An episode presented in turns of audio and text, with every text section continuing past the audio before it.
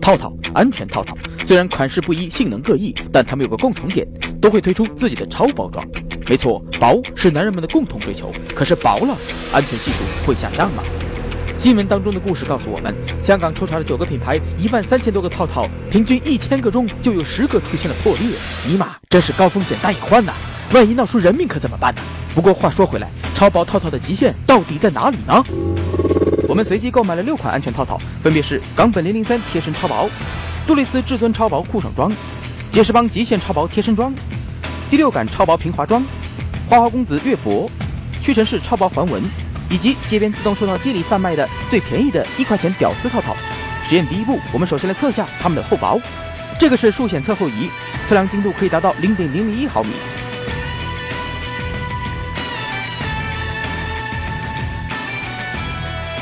测试结果出来了，是这样的。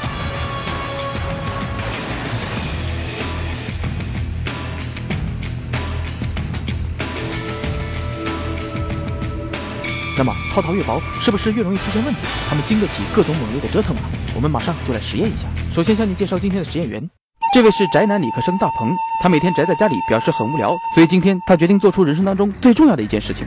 我我叫大鹏，是一名理科生。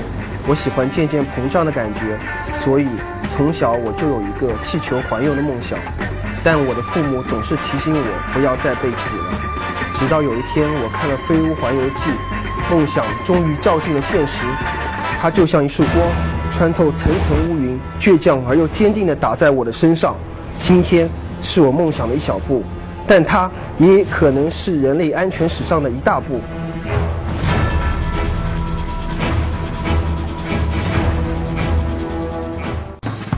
大鹏要测的是各种安全套在什么样的长度下充气会爆炸。首先，他看上了杜蕾斯的至尊超薄酷爽装，充气前它的长度是二十厘米。哎，为什么是二十呢？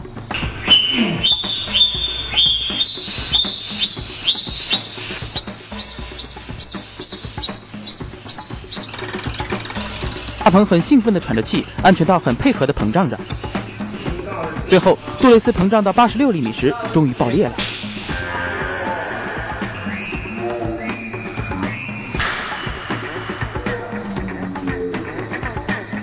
大鹏接下来准备测试日本产的冈本零零三贴身超薄安全套，充气前它的长度是十八点五厘米，嗯，怎么短了点？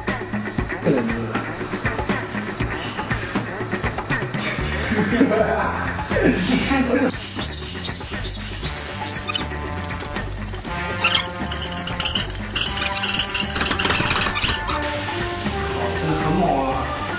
哎，真的很薄的感觉。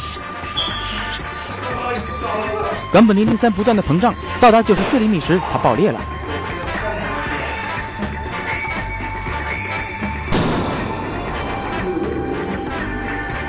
接下来，大鹏要测试杰士邦极限超薄贴身装，它的充气前长度是二十厘米，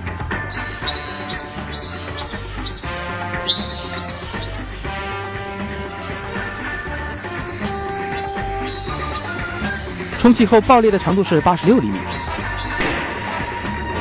再换一款，这是第六感超薄平滑装，充气前的长度也是二十厘米，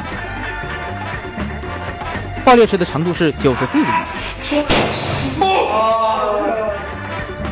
再来测测屈臣氏超薄环纹，充气前长度十八厘米，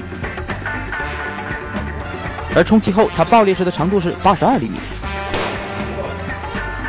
这个是花花公子月博，充气前二十厘米，爆裂时九十厘米。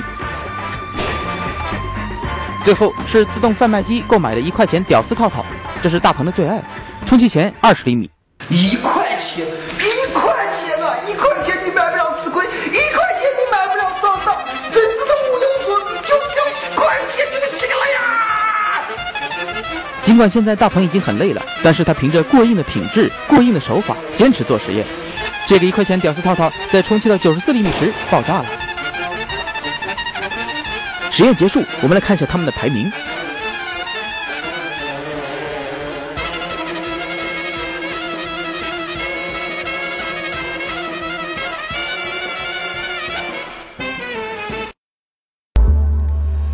我们只是以普通消费者的身份，对某种商品或服务进行比较和体验，其结果并不代表该商品或服务的整体质量，而只表明一种存在，任何厂商。不得利用该结果用于商业宣传。